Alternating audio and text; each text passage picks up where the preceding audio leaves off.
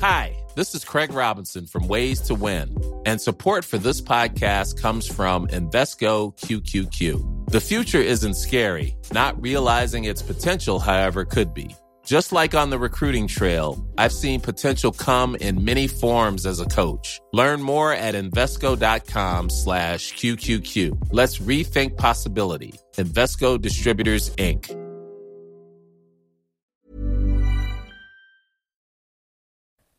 Ein Mann stirbt an einer Vergiftung. Es gibt nur wenige Verdächtige. Ein Fall wie dieser müsste schnell zu lösen sein, aber es gibt keine Beweise. Bei dem Versuch, einen Schuldigen zu finden, wird das Leben seiner Angehörigen auf den Kopf gestellt. Die schmutzigen Geheimnisse der feinen Gesellschaft werden entblößt, die sogenannten anständigen Personen demaskiert. Wer hat Charles Bravo ermordet? Oder war es vielleicht gar kein Mord?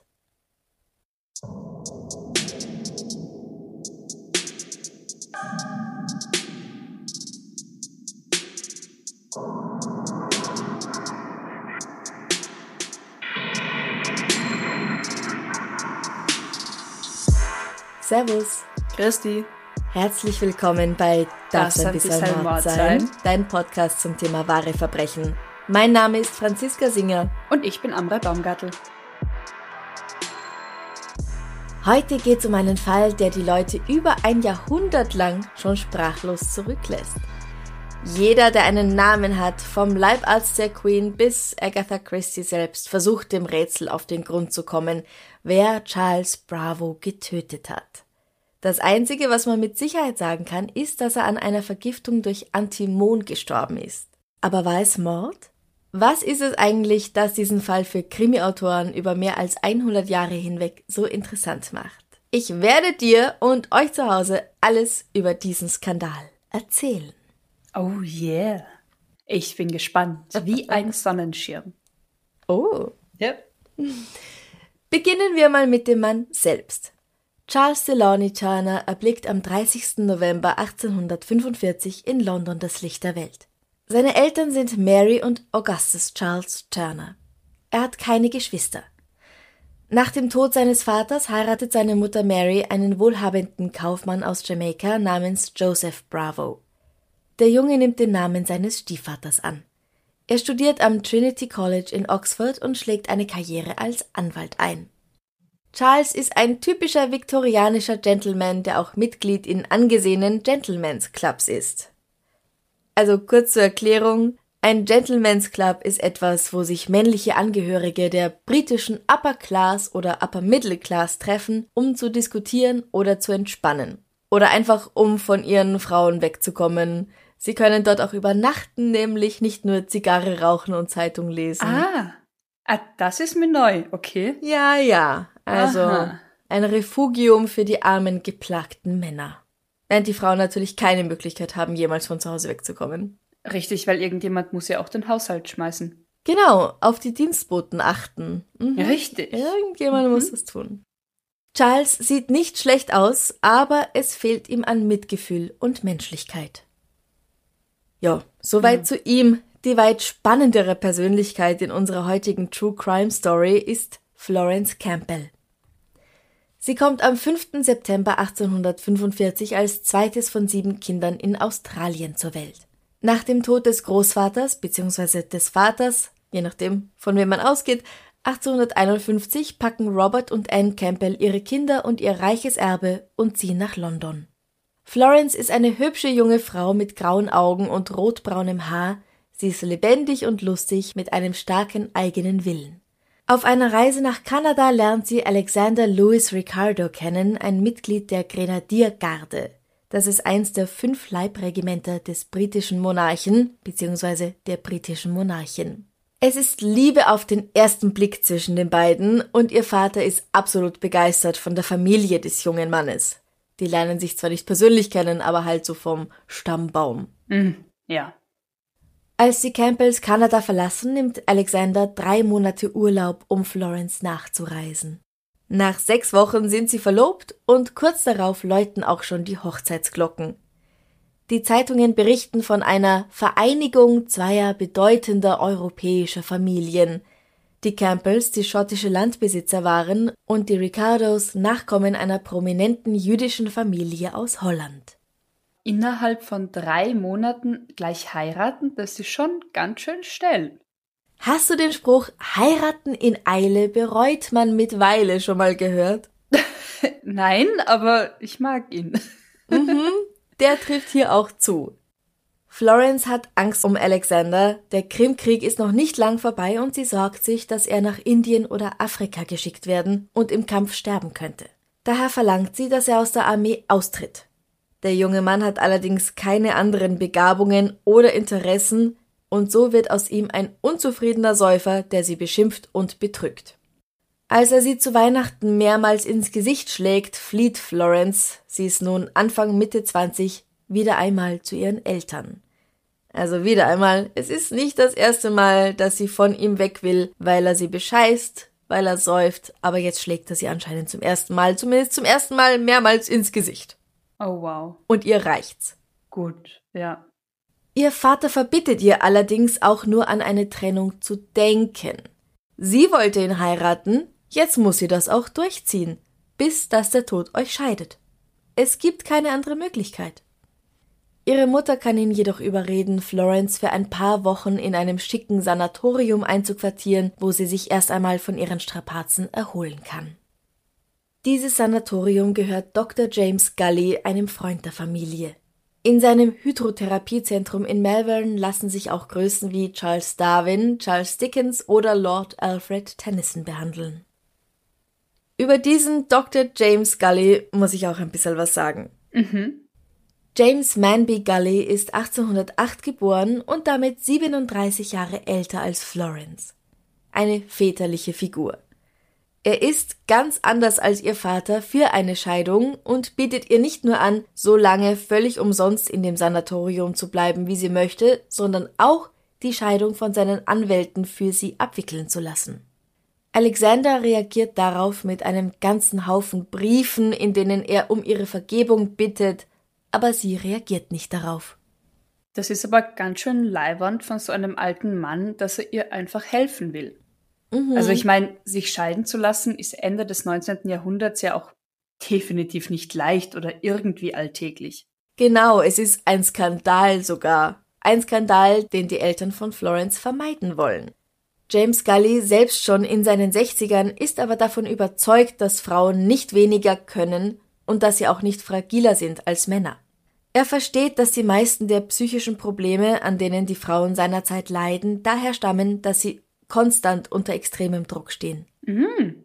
Sie müssen keusch und tugendhaft sein, sie dürfen kein sexuelles Verlangen verspüren, müssen sich aber jederzeit willig ihrem Ehemann hingeben und am besten sollten sie keine eigenen Gedanken hegen, sondern wenn sie schon sprechen, dann nur das sagen, was ihnen von Vater oder Ehemann vorgesagt wurde. Er selbst tritt aber dafür ein, dass Frauen das Recht zu wählen bekommen sollen und auch dafür, dass sie sehr wohl eine eigene Sexualität haben.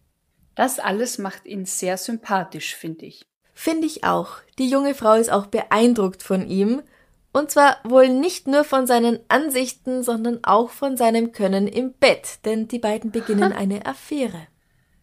Ja, aber da ist sie offiziell ja noch verheiratet, oder? Ja, und er auch. Oho. James Scully ist aber schon seit 30 Jahren von seiner um 17 Jahre älteren Frau getrennt, die in einer Irrenanstalt leben muss. Also da denke ich mir, so toll ist er vielleicht dann doch nicht. Hm. Im April 1871 erhält Florence Nachricht, dass ihr Ehemann gestorben ist. In Köln, in einer Unterkunft, die er sich mit einer Frau geteilt hat. Eine reine Wohngemeinschaft. okay, aber. Vermutlich nicht. Hm. Man kann ja auch die Wohngemeinschaft eigens definieren. Aber Das woran stirbt er? Weil das kommt ja Florence wahrscheinlich sehr gelegen, oder? Er stirbt an Hämatimesis, das ist das Erbrechen von Blut. Und in seinem Fall ist das wohl eine Folge einer schweren Erkrankung, die wiederum eine Folge seiner Alkoholkrankheit ist. Weil die Scheidung noch nicht finalisiert ist und er an seinem Testament nichts geändert hat, erbt Florence jetzt Alexander Ricardos Vermögen, immerhin um die 40.000 Pfund. Magst du raten, wie viel es heute ist? Warte mal, das war 1870. Ähm, ja, ich kann tatsächlich nur raten. Mhm. 150.000 Euro. Das sind 5 Millionen britische Pfund. What? Und somit ungefähr 6 Millionen Euro. Okay. Wow. Ja. Florence ist nun mit 26 Jahren finanziell von ihrem Vater unabhängig. Sie muss sich also nicht mehr nach seinem Willen richten. Sie kauft eine Villa in London in Balham und kann James überzeugen, dass er sich ein Haus nur fünf Minuten von ihrem entfernt kauft oder mietet. So können sie sich immer sehen, ohne direkt zusammenzuziehen und den Tod seiner Frau abwarten. Den Tod seiner Frau abwarten. Okay, warte mal. Ja. Du hast gesagt, er ist in den 60ern. Wie alt ist er? Lass mir das nochmal kurz ausrennen, entschuldige. Er ist 63. 63 plus 17, das heißt, sie ist 80. Ja. Ja. gut, da kann man makabererweise tatsächlich darauf warten, dass das früher oder später passiert. Genau, da sie ja in dieser Anstalt ist, ist es nur eine Frage der Zeit, denken sie sich. Mhm. Wenn sie stirbt, dann können sie heiraten und ein respektables Leben miteinander führen. Das wäre der Plan. Als die beiden Florence Anwalt in seinem Landhaus besuchen, unterläuft ihnen ein Fehler. Der Anwalt und seine Frau kommen von einem Spaziergang früher zurück als erwartet und erwischen ihre Gäste in flagranti. Die haben einfach Sex auf ihrem Sofa. Ich, ja, man kann halt, ja, okay. Mhm. Danach ist ihre Affäre bald in aller Munde, denn die Dienstboten im Haus erfahren natürlich davon und erzählen es den Dienstboten in anderen Häusern weiter. Die Campbells beenden nach diesem Skandal jeden Kontakt zu ihrer Tochter. 1873 machen Florence und James Urlaub in Bayern und hier versagt ihre Art der Schwangerschaftsverhütung. Was hatte man damals? Coitus interruptus, Ja. Ähm, es gab Kondome, hatten wir auch schon mal, aber die waren zusammengenäht und so viel andere Dinge wird es nicht gegeben haben, jedenfalls auf gar keinen Fall der Standard, den wir heute haben. Ja. Und so passiert halt immer mal wieder was. Ein uneheliches Kind wäre das absolute Ende von Florence gutem Ruf. Und auch für den verheirateten Arzt James Gully wäre es absolut nicht gut, wenn das rauskommt. Daher treibt er das Kind auf ihren Wunsch hin ab. Bei der Operation kommt es zu Komplikationen. Eh klar, meine Güte, es ist 1873 und es gibt einfach noch keine gute Art, das zu machen. Ja. Florence erleidet nicht nur unvorstellbare Schmerzen, sie stirbt fast. Als sie sich wieder erholt, ist ihre intime Beziehung mit James beendet, auch wenn er wohl ganz klar noch Gefühle für sie hat, und sie wahrscheinlich auch, aber sie hat genug, sie kann nicht mehr. Gut, aber das stelle ich mir mehr als traumatisch vor. Also verstehe ich auch, wenn sie sich da irgendwie distanziert und Abstand nimmt. Absolut. Auch von ihm. Also rein unterbewusst irgendwie. Florence beschäftigt eine Frau Ende 40 als Gesellschaftsdame. Ja, das ist die Zeit, in der man Leute noch bezahlt, damit sie Zeit mit einem verbringen und nett zu einem sind. Die Frau heißt Jane Cox, sie ist Witwe und hat drei Söhne. Jane ist gut drauf, loyal und scheut harte Arbeit nicht. Bald sind die beiden die besten Freundinnen und nennen einander Florrie und Janie. Für Jane ist Florence so etwas wie die Tochter, die sie nie hatte. Als sie sieht, wie Florence nach der Abtreibung und nach der Trennung von James leidet, setzt sie sich als Ziel, ihr einen neuen Ehemann zu finden und stellt ihr Charles Bravo vor. Woher kennt sie ihn?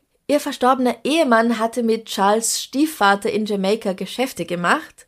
Jane hat auch in Jamaika gewohnt, daher hat sie ihn schon ein paar Mal gesehen und sie meint eben, das wäre doch der richtige Partner, um Florence angeschlagenen Ruf zu reparieren. Charles ist ebenso alt wie Florence und nach einigen Zusammentreffen, die Jane und Florence wie zufällig aussehen lassen, beginnt er großen Gefallen an ihr zu finden. Bald ist auch schon von Heirat die Rede.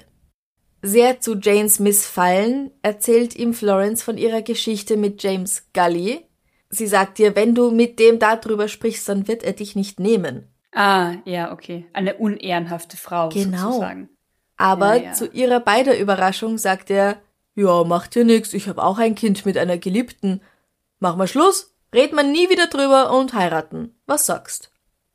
Florence sagt ja, macht jetzt endgültig Schluss mit James und Charles und Florence schließen im Dezember 1875 den Bund der Ehe.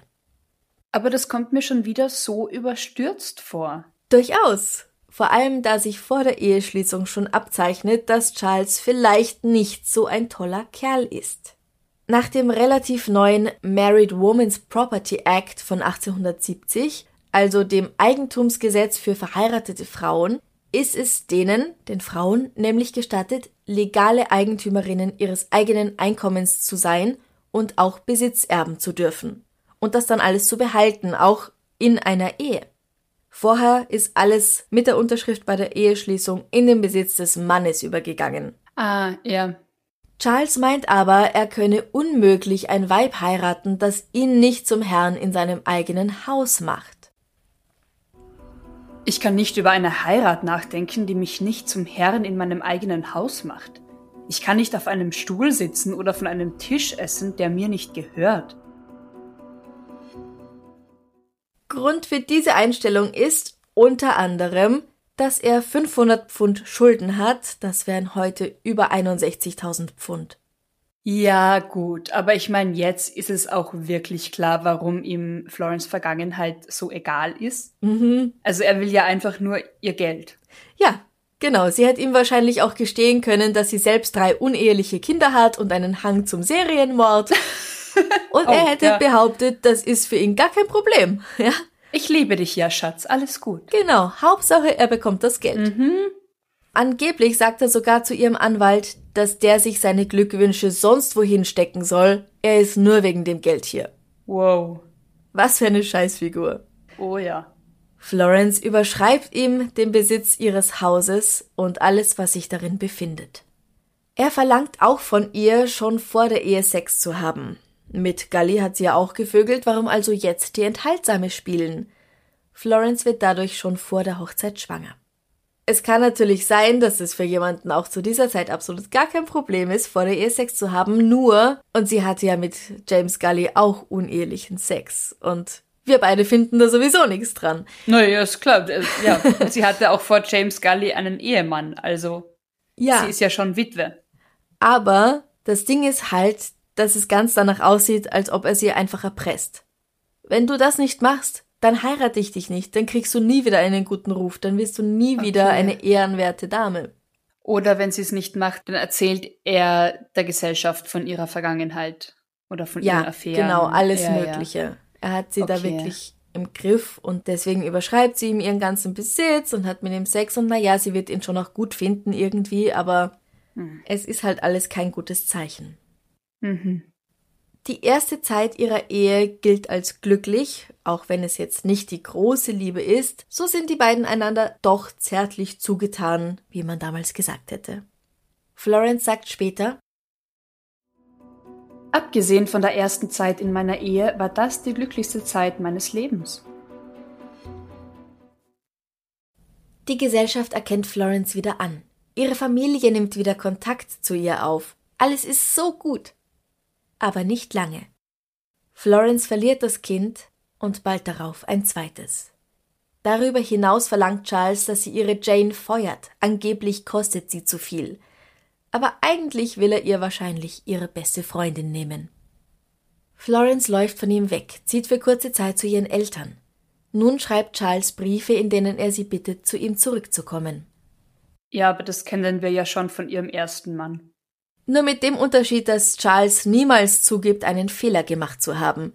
Er ist der Gute, er ist im Recht. Sie ist das dumme Kind, das übermäßig emotionale, das zum klugen Daddy zurückkommen muss. Ja. Wenn ich das nur höre. Okay, ja. Und in ihrer Abwesenheit nennt er sie vor den Angestellten ein selbstsüchtiges Schwein. Florence kehrt zu ihm zurück. Er ändert sich natürlich nicht. Er nimmt keinerlei Rücksicht auf ihren Zustand, weder emotional noch physisch, auch nicht nachdem sie zwei Fehlgeburten erleidet und besteht darauf, sofort wieder Sex zu haben.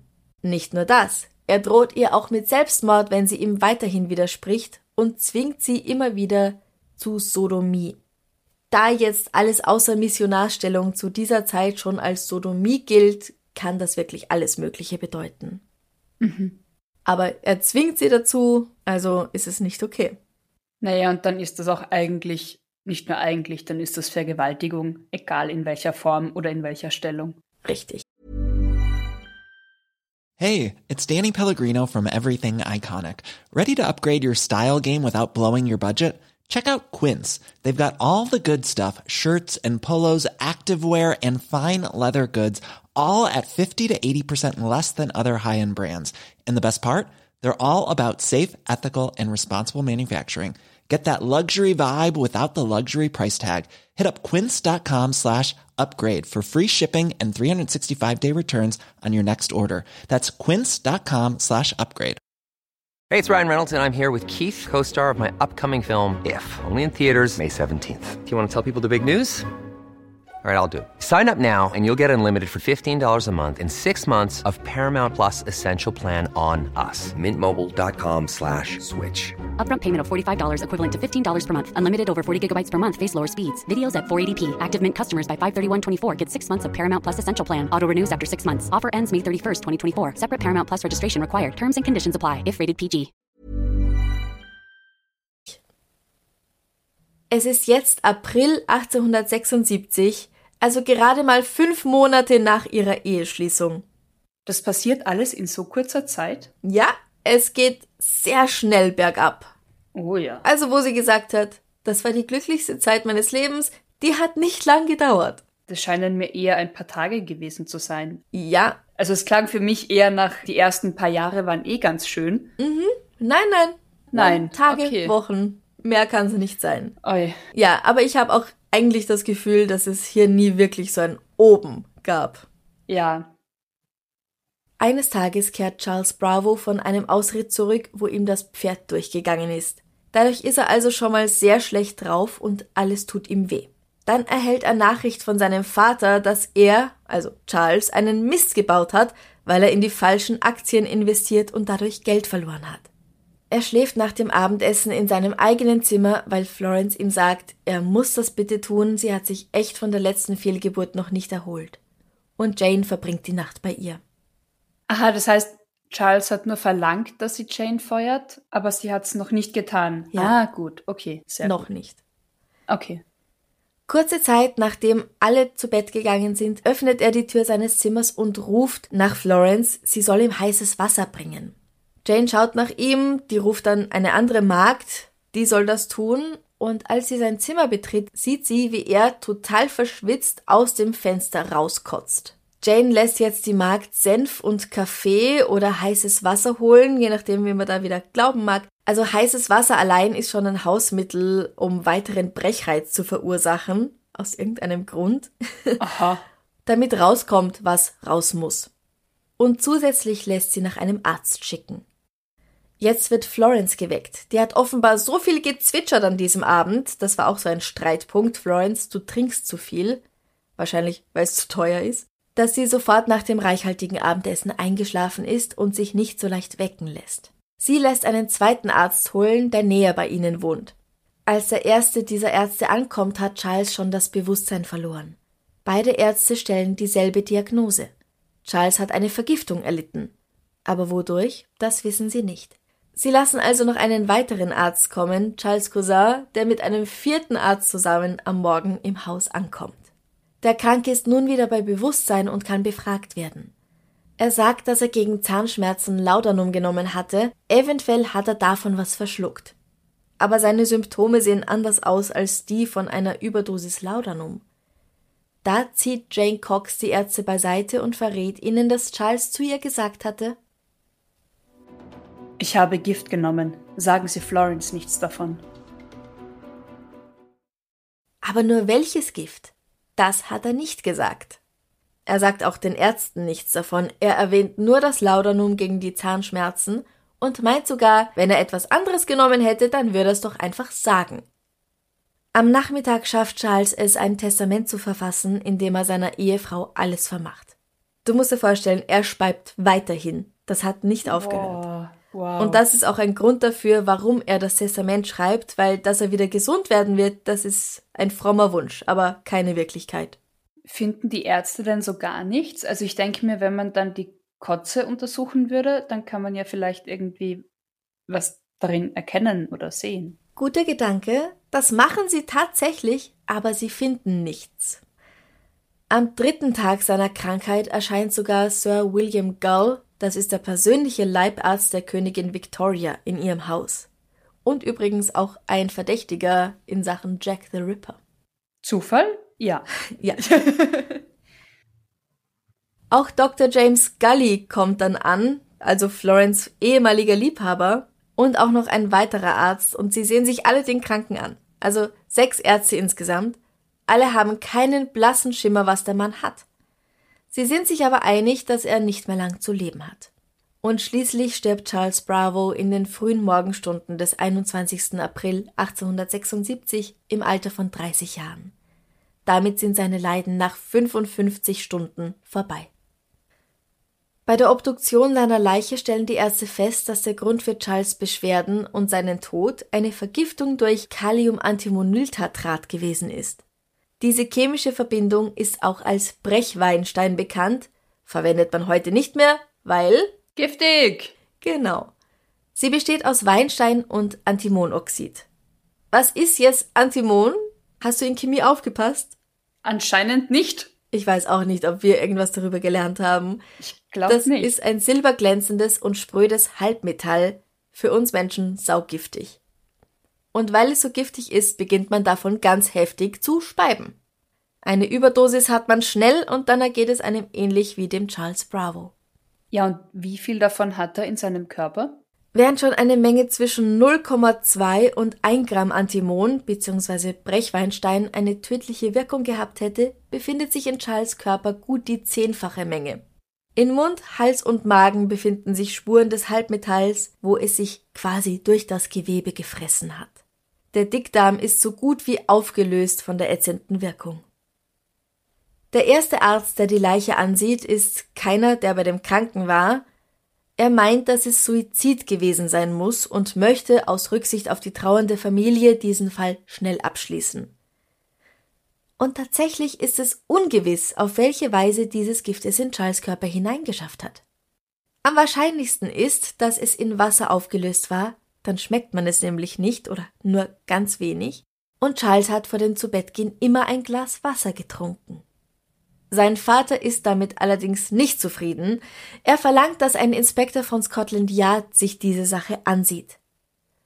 Und dann kommt heraus, dass ein kurz nach der Hochzeit vom geizigen Charles gefeuerter Stallbursche in einem Pub verkündet habe, dass Charles Bravo keine fünf Monate mehr zu leben habe. Hm. Und er hat wohl im Sommer 1875, also Monate bevor Charles und Florence geheiratet haben, in der Apotheke Antimon gekauft. Warum? Um die Pferde zu entwürmen.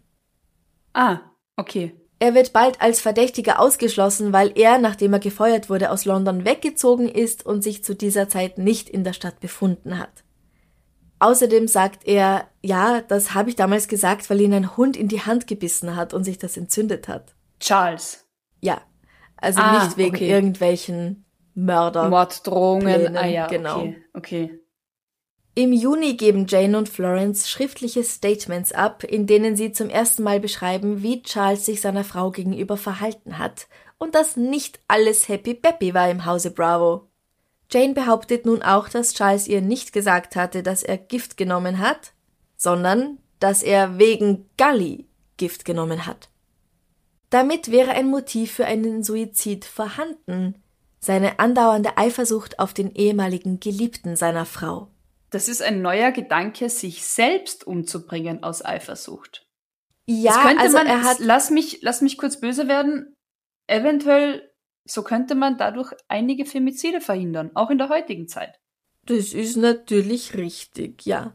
Er hat wohl James Gully auch mehrere anonyme Briefe geschickt. Also sagen wir so, Dr. James Gully hat Briefe erhalten mit Drohungen und sowas und man vermutet, dass sie von Charles stammen. Ah ja, okay. Gift ist ja auch irgendwie so als die Mordwaffe von Frauen bekannt, oder? Ich meine, werden Jane und Florence so gar nicht verdächtigt? Also Gift gilt immer so als die Mordwaffe von Frauen, weil man halt nicht körperlich stark sein muss, um jemanden zu mhm. vergiften. Wobei es, wenn ich das jetzt richtig im Kopf habe, glaube ich, statistisch gar nicht so ist, dass Frauen tatsächlich so viel öfter mit Gift töten als Männer. Die beiden werden erstmal nicht verdächtigt, nein. Also nicht offiziell. Während der Zeit der Ermittlungen erhält Florence aber eine Menge anonymer Hassbriefe. Jane zieht aus und Florence verlässt ihr Haus für eine Weile, um den bösen Blicken von der Straße durch die Fenster und all dieser Negativität zu entgehen. Sie wird aber auch in ihrem Haus in Brighton nicht in Ruhe gelassen und kehrt schließlich wieder nach London zurück. Im Sommer 1876 kommt es schließlich zur zweiten Untersuchung in diesem Fall. Hier wird Florence wieder und wieder zu ihrer Beziehung mit James Gully befragt, als ob eine Affäre wichtiger wäre als eine Morduntersuchung. Sie bricht mehrmals unter dem Druck zusammen und sagt schließlich, dass sie zu diesem Thema jetzt wirklich keine Fragen mehr beantworten wird, weil sie hier ist, um die Ursache des Todes ihres Ehemannes herauszufinden und nichts anderes. Die Details ihres Sexlebens oder ihres Lebens im Allgemeinen, weil da machen die ja keinen Unterschied, werden als so pikant wahrgenommen, dass Frauen und Kindern der Zutritt zum Saal untersagt ist, während Florence ihre Aussage macht. Weil zarte Weiberohren dürfen mit solch skandalösem Schmutz ja nicht in Berührung kommen, und Frauen und Kinder sind ja auch gleich. Ja, damit sie nicht auf blöde Gedanken kommen, Genau. vor allem die Frauen. Ja, ja. Ja, ja, sind alle nicht ernst zu nehmen und aber leicht zu beeinflussen, deswegen müssen sie raus. Ah. Am 11. August befindet eine Jury, dass Charles Delany Turner Bravo sich nicht selbst das Leben genommen hatte. Es war auch kein Unfall, sondern es hat ihn jemand mittels Brechweinstein ermordet. Wer, das maßen sie sich allerdings auch nicht anzuwissen, denn dafür gibt's keine ausreichenden Beweise. Weder Florence noch ihre Gesellschaftsdame Jane Cox hatten Nahrung oder Getränke für Charles zubereitet oder Gift gekauft. Ja, nicht mal andere Dienstboten aus ihrem Haus waren in ihrem Namen oder überhaupt Gift kaufen gewesen, sondern nur dieser Stallbursche, aber das war Monate vor der Hochzeit. Sie sind nun also offiziell frei von Schuld. Den Reportern ist das auch nur halb so wichtig. Immerhin haben sie die Geschichte der illegalen Affäre zwischen der Frau und dem Arzt, über die sie wieder und wieder schreiben können. Florence wird als Ehebrecherin beschrieben, als besoffen und egozentrisch, eine schlechte Tochter und noch schlechtere Ehefrau. Und somit ist ihr vielleicht noch vorhandener guter Ruf jetzt endgültig dahin. Nicht nur ihrer, sondern auch der von James Gully, der ja immer noch als Arzt arbeitet. Niemand ist an seiner Arbeit mehr interessiert, sondern nur daran, dass er mit einer Frau geschlafen hat, die vom Alter her seine Enkelin sein könnte. Florence übersteht diese üble Nachrede und diesen Druck nicht. Sie will aber auch nicht auf das Angebot ihres Bruders William eingehen, zu ihm nach Australien zu ziehen. Er ist der einzige aus der Familie, der überhaupt noch mit ihr spricht. Sie ändert ihren Nachnamen in Turner, zieht nach Southsea bei Portsmouth und säuft sich besinnungslos. Am 17. September 1878 stirbt sie im Alter von 33 Jahren. Auch James Gully lebt nicht mehr lang, er stirbt 1883. Was jetzt für mich weniger ein Schock ist irgendwie, der ist da wenigstens schon 75 Jahre alt, Äh, aber okay, auch ihn hat diese Sache natürlich irrsinnig mitgenommen. er hatte aber halt auch schon definitiv mehr Lebenszeit als sie. Genau, deswegen sage ich, es schockiert mich jetzt weniger. Ja. Ich meine, natürlich, natürlich ist 75 jetzt auch noch nicht unfassbar alt, aber ja. Also ich glaube auch wirklich, dass diese Auswirkungen von diesem Prozess, beziehungsweise was die Zeitungen geschrieben haben über ihn und über sie beide, ihm wahrscheinlich einige Lebenszeit noch genommen hat. Ja, beiden, ja. Jane Cox führt noch ein ganz gutes Leben. Sie erbt etwas von der Tante ihres verstorbenen Ehemannes, verbringt daher einige Zeit in Jamaika und stirbt schließlich 1913 zurück in England. Die Frage bleibt, wer hat Charles Bravo getötet? Der Leibarzt der Queen besteht darauf, dass Charles selbst auf den Verdacht der Vergiftung nicht schockiert reagiert hat. Und er hat ja auch niemanden beschuldigt, ihn möglicherweise vergiftet zu haben. Also war es vielleicht doch selbst verschuldet? Aber da hätte es doch vielleicht einen schnelleren Weg gegeben als zweieinhalb Tage Speiben und Leiden, während die Eingeweide sich von innen her auflösen. Ja, das klingt schon sehr masochistisch für einen Selbstmord. Ja, das ist wirklich zu arg. Dr. James Gully? Hm, naja, aber warum? Ja, der hat in meinen Augen keinen Grund dafür. Die Sache war beendet, ja, so wie das auch tat. Und er ist derjenige gewesen, der von Charles böse Briefe erhalten hat, nicht andersrum. Wobei es natürlich möglich ist, dass er seine geliebte junge Florence von ihrem Dreckstück von Ehemann befreien wollte. Ja, ja. Egal, ob sie dann zu ihm zurückkommt oder nicht. Ja. Das ist eine Möglichkeit, aber wie hätte er ihn vergiftet? Er war ewig nicht in ihrem Haus und es kann kein Hinweis darauf gefunden werden, dass er irgendetwas damit zu tun gehabt hätte. Ja, eben, also selbst wenn er ein Motiv hätte, dann fehlt halt irgendwie die Machbarkeit dahinter. Genau. Jane und Florence bleiben dann noch übrig. Mhm. Die beiden könnten zusammengearbeitet haben oder auch allein agiert haben. Mich persönlich würde es nicht wundern, wenn sie Lust gehabt hätten, den sowohl psychisch als auch physisch brutalen Charles loszuwerden. Und wenn da jetzt nicht so eine Riesengeschichte draus gemacht worden wäre, dann wäre er halt tot gewesen und Florence hätte ihren Besitz wieder zurückgehabt. Sie wäre eine respektable Witwe geblieben, die nun keine Gewalt mehr erleiden muss. Nachdem Florence erste Ehe ja schon beschissen war, hat sie sich jetzt wieder in einer solchen Situation befunden, Scheidung war nun noch weniger eine Möglichkeit als beim ersten bei Alexander Ricardo. Und mhm. Charles hätte sie niemals gehen lassen. Also jemand, der eine Frau als seinen Besitz ansieht, unmöglich. Das kennen wir leider ja heute noch. Genau. Außerdem wäre sie nach so einer Scheidung völlig mittellos gewesen, ohne jegliche Unterstützung auch durch ihre Familie oder Freunde. Die hätte sie alle verloren. Naja, und allein die zwei Fehlgeburten, die sie so kurz hintereinander erleiden musste. Mhm. Und Charles hat sie ja offenbar nie wirklich in Ruhe gelassen. Ja, ja. Also eine Überlegung ist, dass es ihr nach ihrer wenig fachmännischen Abtreibung vielleicht gar nicht mehr möglich war, ein gesundes Kind auf die Welt zu bringen. Ja, okay. Sie wird da auch drüber nachgedacht haben, was das für sie bedeutet. Jede weitere Schwangerschaft könnte sie umbringen. Ja. Mal abgesehen von dem emotionalen Trauma, das für sie damit einhergeht. Außerdem, wie du schon gesagt hast, war das, was er mit ihr gemacht hat, ganz klar Vergewaltigung. Äh, nicht nur der in Anführungszeichen normale Sex, sondern auch das, was hier als Sodomie bezeichnet wird. Ob das jetzt oral bedeutet oder Analverkehr. Wenn sie nicht zustimmt, wenn sie keine Lust drauf hat, ist das Vergewaltigung. Richtig. Das gab es damals natürlich nicht als Strafbestand in der Ehe, aber es ist halt so. Und ich kann verstehen, dass man will, dass es aufhört. Oh Gott, ja. Ja. Und du bist ihm ja ständig ausgeliefert. Also sie als Ehefrau, ja. ja. Und nur ganz kurz ein, ein kleiner Ausflug. Ich möchte nur kurz sagen, weil Florence ja eine Abtreibung hatte. Ja. Und weil gerade wieder in den USA und sogar hier in Europa Abtreibungen so ein großes Thema sind. Ja. Es hat immer welche gegeben und es wird immer welche geben, egal Richtig. ob sie legal sind oder ob sie illegal sind. Die Frage ist nur, wie sicher oder wie gefährlich sie für die Frauen gemacht werden. Genau. Und ich weiß nicht, ob ich es im Podcast schon mal erwähnt habe. Meine eigene Uroma ist in den 20ern nach einer Abtreibung gestorben, weil die Familie sich kein fünftes Kind leisten konnte. Und wie kann ah. es sein, dass wir 100 Jahre später immer noch darüber diskutieren?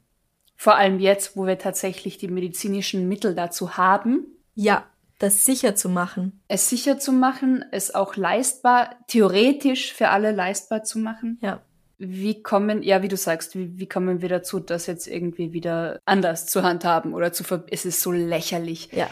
Also jeder und jeder sollte über seinen eigenen, ihren eigenen Körper einfach frei entscheiden dürfen und Punkt. Scheißegal aus welchen Gründen. Ja. Also ich verstehe ganz ehrlich nicht, wie man ansatzweise überhaupt darüber diskutieren kann, das illegal zu machen, das teurer zu machen, den Zugang zu erschweren. Ja. Und ich glaube, für die meisten ist es sowieso eine traumatische Erfahrung, auch wenn es medizinisch und legal durchgeführt wird und egal wie. Mind your own business und lass einfach Frauen, die eine Abtreibung haben wollen, eine Abtreibung vornehmen. Sicher, medizinisch und legal und im besten Fall kostenfrei. Genau. Aber gehen wir zurück zum Fall. Ja, ich reg mich sonst schon wieder auf. Okay, ja? Was glaubst denn du?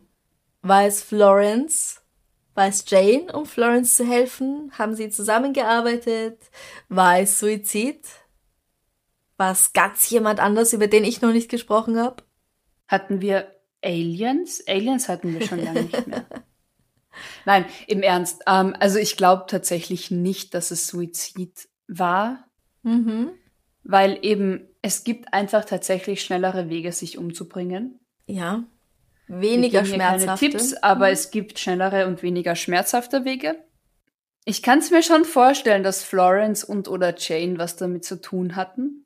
Ich kann mir nicht ganz so erklären, warum er sie nicht verpfiffen hat. Also er hätte auch einfach dann einem der Ärzte sagen können, ich glaube, meine Frau hat mich vergiftet. Mhm. Weil eben diese über, also er scheint ja nicht überrascht gewesen zu sein, wo dann jemand gesagt hat, ich glaube, das sind Vergiftungserscheinungen. Mhm. Vielleicht ist es auch Reue am Totenbett und er sagt, ja, ich habe es verdient. Ja. also ich glaube, es ist kein Punkt. Suizid. Mhm. Also, es gibt noch eine Theorie. Und zwar hatte Charles ein Problem damit, dass Florence seiner Meinung nach zu viel Alkohol trinkt. Sei es wegen dem Geld, das der Alkohol kostet, oder sei es, weil er unbedingt einen Erben haben wollte. Er hat zu ihrer Mutter gesagt, dass er sie davon schon noch kurieren werde. Jetzt war es so, dass einige Frauen ihren saufenden Ehemännern ein bisserl Brechweinstein in den Wein gerührt haben, damit die davon kotzen und das Trinken bleiben lassen. So, folgende Möglichkeit gibt es also. Er wollte das bei ihr so machen. Deswegen hat er Antimon oder halt das Kalium-Antimol Kalium-Antimonyltatrat daheim gehabt. Eventuell hat er an diesem Abend, als er Schmerzen vom unfreiwilligen Ausflug auf dem durchgehenden Pferd und dazu noch die Zahnschmerzen hatte, plus die Aufregung wegen dem Geld, das er falsch investiert hatte, vielleicht hat er aus Versehen zu viel von dem Laudanum erwischt, mit dem er eigentlich nur sein Zahnfleisch einreiben sollte.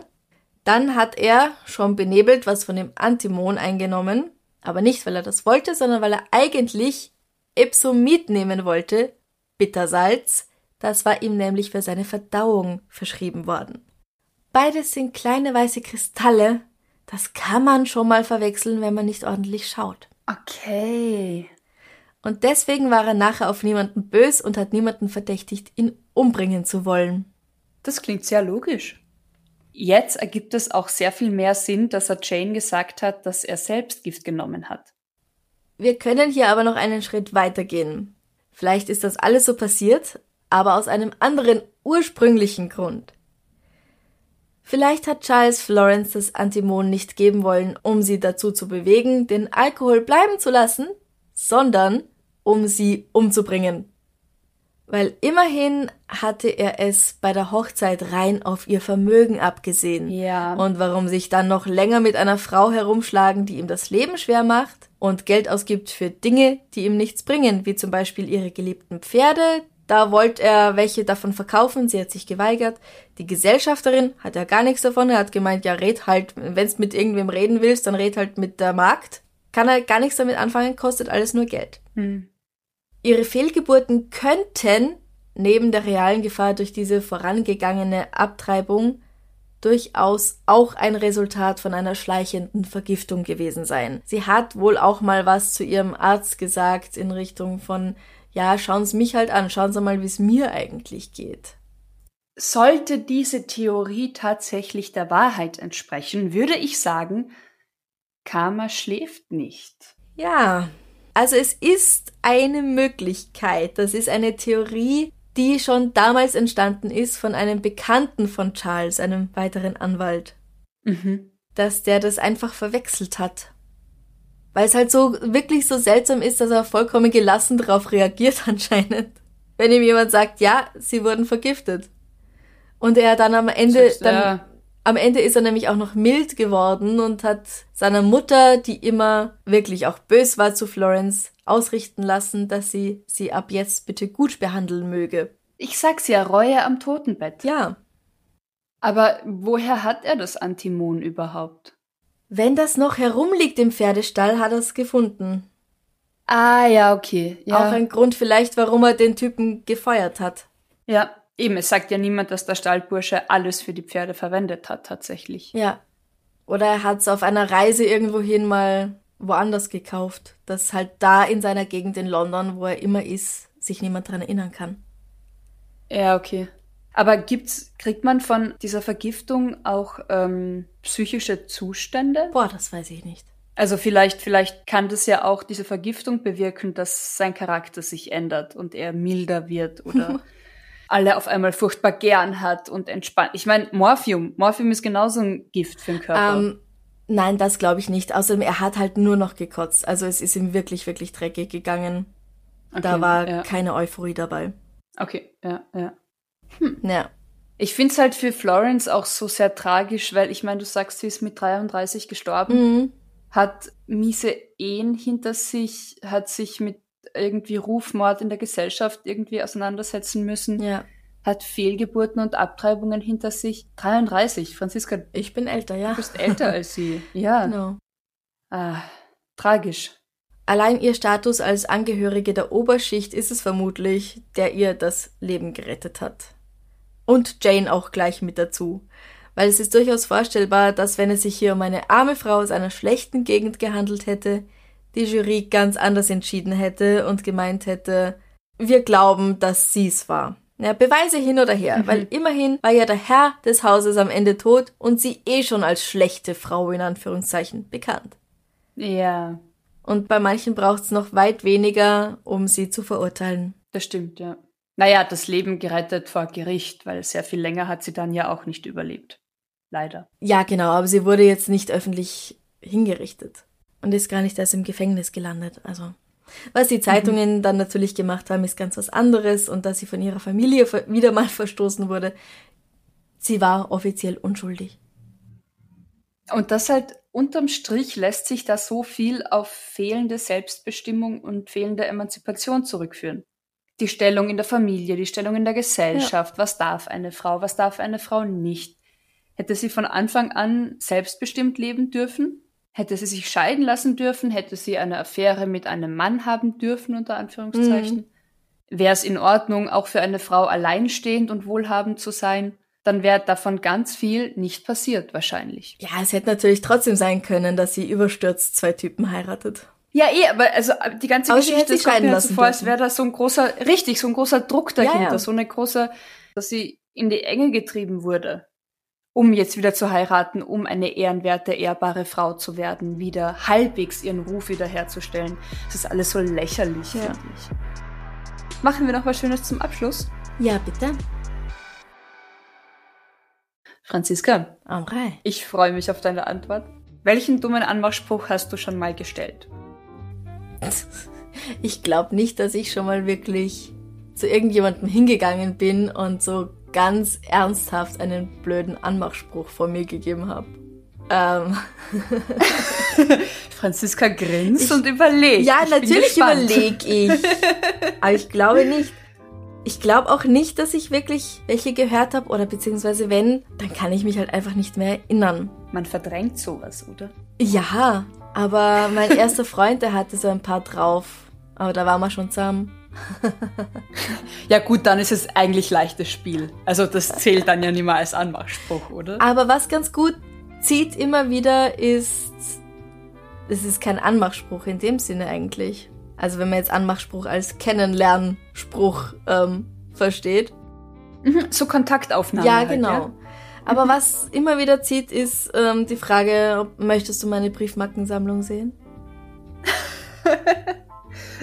Und ich habe keine Briefmarkensammlung. Ja.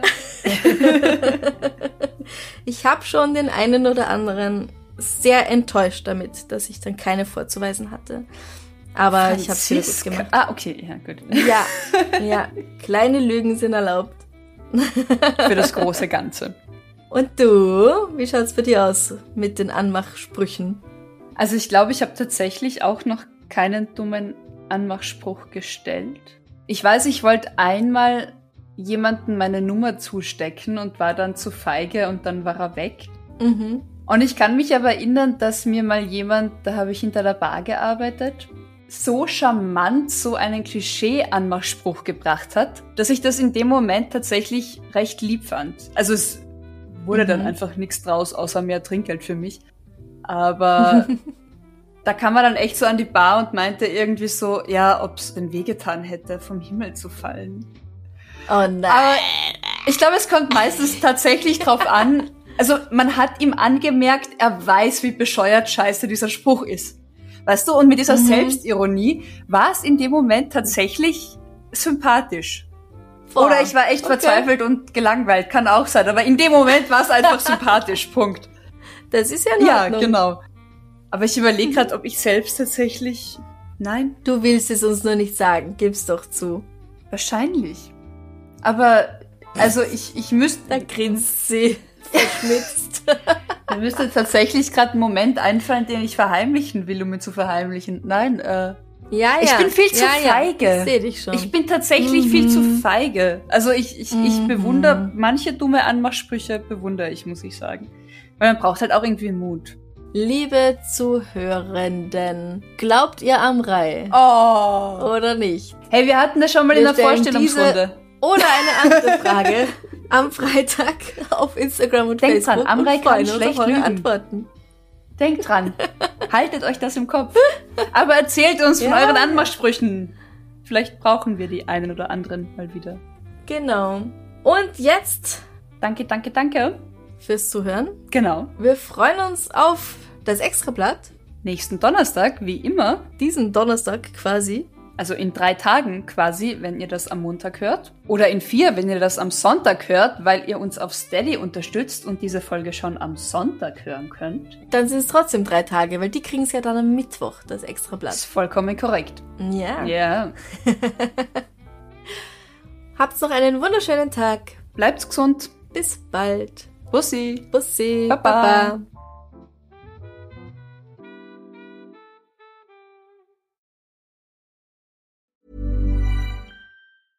Hey, it's Paige DeSorbo from Giggly Squad. High quality fashion without the price tag. Say hello to Quince.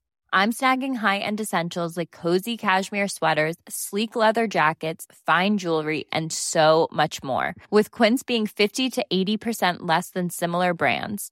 And they partner with factories that prioritize safe, ethical, and responsible manufacturing. I love that. Luxury quality within reach. Go to quince.com slash style to get free shipping and 365 day returns on your next order. Quince.com slash style. Liebe findet den unterschiedlichsten Ausdruck quer durch die Geschichte. Doch ist es wirklich immer Liebe? Lasst uns über Sex sprechen. Von skandalösen Stories aus der Antike über die Geschichte von Fetischen bis hin zu den unanständigen Geheimnissen berühmter Personen. Bei Liebesgeschichte gehen wir der Entwicklung der menschlichen Sexualität auf den Grund. Unterhaltsam, lehrreich und im besten Sinne des Wortes tabulos stellt Franziska Singer, das bin ich, jede Woche die Frage, wer, wann, mit wem und wie. Wer Liebesgeschichte überall, wo es Podcasts gibt.